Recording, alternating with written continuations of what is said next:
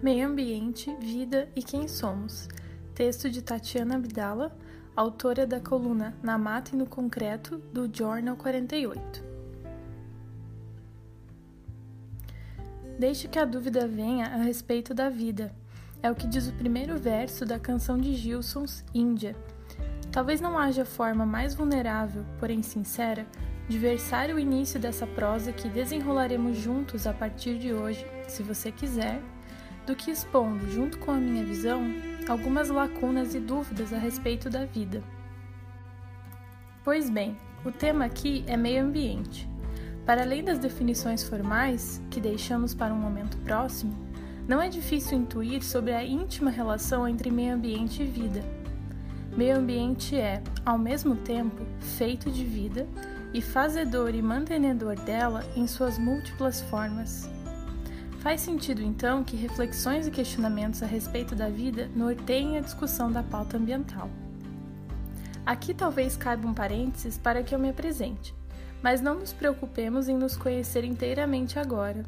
Vamos descobrindo quem somos ao longo do caminho. Sou bióloga de recente formação.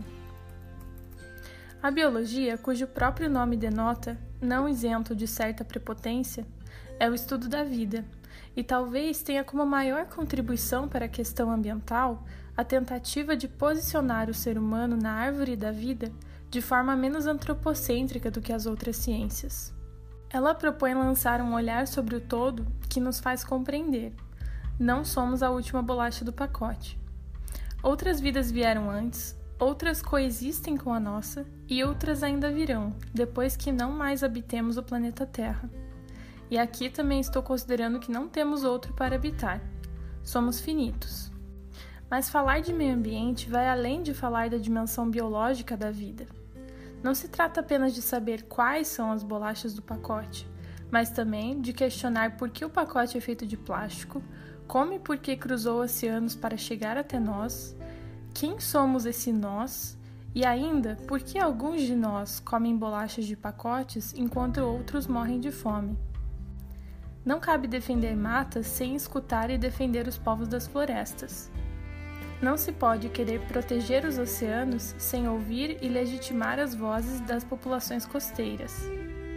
Não faz sentido falar em sustentabilidade urbana sem pensar na qualidade de vida das periferias. O debate ambiental exige, sobretudo, um olhar multidimensional à vida humana repensando sim a supremacia antropocêntrica que temos exercido sobre a biosfera, mas também problematizando outras supremacias: branca, masculina e patriarcal, heterossexual, ocidental, urbana, industrial, capitalista. Fica claro então, a questão ambiental é uma questão sociopolítica. Portanto, debate ambiental apolítico é debate raso. Eu poderia vir aqui falar de meio ambiente trazendo uma lista de deveres ecológicos do cidadão. Poderia discursar sobre mecanismos para a proteção de florestas sem enfiar um centímetro do meu dedo na questão agrária. Mas isso não basta nem de longe, e não é nisso que isoladamente acredito. Ao contrário, o debate ambiental deve ser crítico, olhar para o todo da vida sem dicotomizar sociedade e natureza e sem homogeneizar os atores dessa sociedade. Discutir meio ambiente passa, necessariamente, pelo desafio de repensar o modelo de desenvolvimento hegemonicamente adotado, uma vez que a possibilidade de crescimento econômico infinito não casa com um planeta cujos recursos naturais, a nós disponíveis, são finitos. E aqui surgem confusões que também deixamos para outra conversa. É nesta perspectiva que buscarei versar estas colunas. Mas e aí? Sendo a natureza política da questão ambiental uma certeza, onde moram as dúvidas? Bem, vamos lá. Se o questionamento do modelo de desenvolvimento é uma necessidade, o quanto vamos conseguir e querer romper com este modelo e de que maneira as alternativas já propostas, em muitos casos para realidades locais, atenderão às necessidades de um mundo globalizado? Estas são coisas que ainda não sei. Não sei, inclusive, se viverei para compreender isso plenamente. temos o desafio de, estando dentro do redemoinho e girando com ele, conseguirmos enxergar algo para além dele. Em um mundo tão plural e embebido em tantas adversidades que ameaçam inclusive sua pluralidade, precisamos, para além das contradições, buscar um lugar comum, no qual o meio ambiente seja entendido como elemento fundamental na promoção e manutenção do direito à vida.